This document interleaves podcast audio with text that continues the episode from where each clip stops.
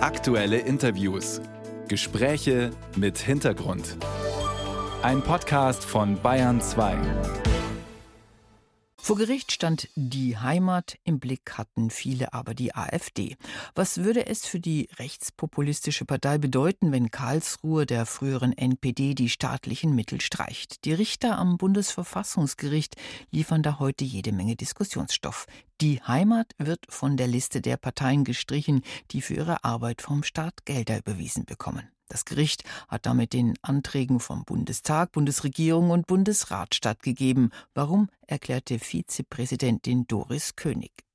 Die nunmehr vorgelegten Belege lassen erkennen, dass die rassistische, insbesondere antimuslimische, antisemitische und antiziganistische Grundhaltung der Antragsgegnerin sowie ihre ablehnende Haltung gegenüber gesellschaftlichen Minderheiten wie etwa transsexuellen Personen unverändert fortbesteht. Mittel zu streichen für Parteien, die nicht verboten sind, das ist rechtens, urteilte heute Karlsruhe. Den Prozess hat meine Kollegin Gigi Deppe aus der ARD Rechtsredaktion verfolgt. Willkommen bei der Bayern 2 Radiowelt. Hallo. Wann dürfen denn konkret Gelder gestrichen werden? Also die wichtige Frage ist, und die prüft das Gericht wirklich sehr gründlich, ist die NPD alias die Heimat wie sie sich ja jetzt nennt, ist sie verfassungsfeindlich. Und da wird einfach sehr genau durchgeprüft anhand von vielen Stellungnahmen von Parteimitgliedern, Vorständen und auch Papieren der Partei, was sie sagt. Und dafür sagt eben das Gericht, das ist Ethnopluralismus, das heißt Deutschland den Deutschen und alle anderen haben hier keine Chance. Und das sei ein Verstoß gegen die Menschenwürde. Insoweit stellt das Gericht klar fest, diese Partei ist verfassungsfeindlich. Aber warum wurde die Partei denn nicht in einem anderen Verfahren vor Jahren dann verboten von Karlsruhe? Ja, das liegt daran, dass 2017 das Bundesverfassungsgericht gesagt hat, wir müssen nicht nur die Frage prüfen, ob eine Partei verfassungsfeindlich ist, sondern wir müssen auch prüfen, ob sie überhaupt die Gelegenheit hätte, an die Macht zu kommen. Und damals, 2017, haben die Richterinnen und Richter gesagt, diese Partei ist viel zu klein und zu unwichtig. Wir müssen sie gar nicht verbieten.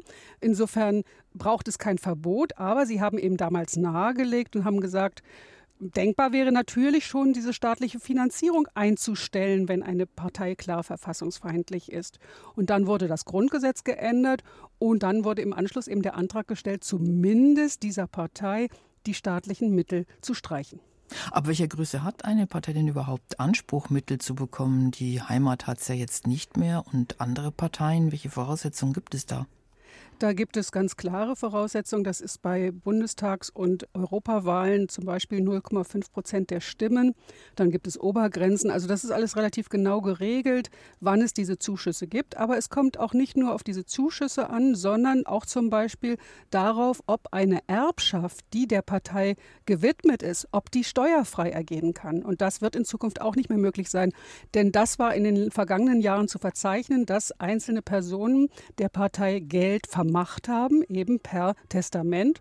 Und das wird in Zukunft nicht mehr steuerfrei sein. Und wie man weiß, wenn man nicht verwandt ist, dann können die Steuerbeträge relativ hoch sein. Gibt es schon erste Reaktionen auf das Urteil? Es wird begrüßt von der Bundesinnenministerin Nancy Faeser zum Beispiel. Die Partei selbst sagt, sie macht weiter wie bisher. Also ich glaube, dass es auf dem politischen Parkett in Berlin grundsätzlich Zustimmung gibt. Jetzt haben viele diesen Prozess ja und das Urteil heute verfolgt, auch mit Blick auf die AfD. Lässt sich denn da ablesen, welche Folgen dieses Urteil für die AfD haben könnte? Das wurde natürlich immer mitgedacht, auch von uns Beobachtern die ganze Zeit. Was macht das Gericht hier und wie würde das im Zweifel bei der AfD eingesetzt?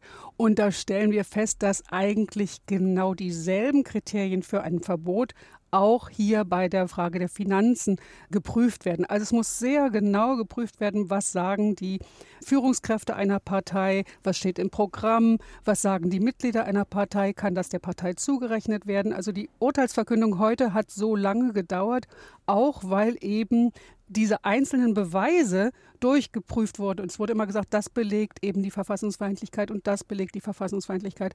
Und so etwas müsste eben auch bei der AfD geschehen. Und Ihre Einschätzung in der ARD-Rechtsredaktion? Ich meine, die AfD ist ja in einigen Ländern schon für verfassungswidrig erklärt worden. Sie läuft als Verdachtsfall, als Bundespartei. Müsste sie damit rechnen, dass ihr die Gelder gestrichen werden? Also das kommt natürlich sehr darauf an, was es für Belege gibt.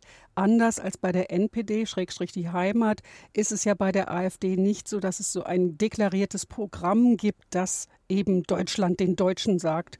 Und da muss man eben sehr genau hingucken. Da kommt es sehr darauf an, was für Material gesammelt wurde.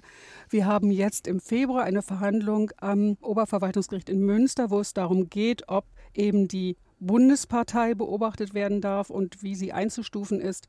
Da wird sich zeigen dann, wie viel Material vorliegt, aktuell vorliegt und dann kann man sich weitere Gedanken machen, ob man eben so einen Antrag stellt hier beim Bundesverfassungsgericht wegen der Staatsfinanzen. Einschätzungen waren das von Gigi Deppe aus der ARD-Rechtsredaktion zum heutigen Urteil des Verfassungsgerichtes in Sachen Parteienfinanzierung. Vielen Dank.